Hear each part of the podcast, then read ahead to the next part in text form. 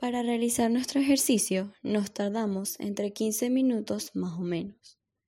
Lo que más nos costó del ejercicio fue el buscar minimizar los costos debido a que tenía que buscar el perímetro mínimo para un área de 100 metros cuadrados. Pero al hacer la gráfica en GeoGebra, se buscó el menor punto de esta, el cual finalmente nos dio nuestra respuesta.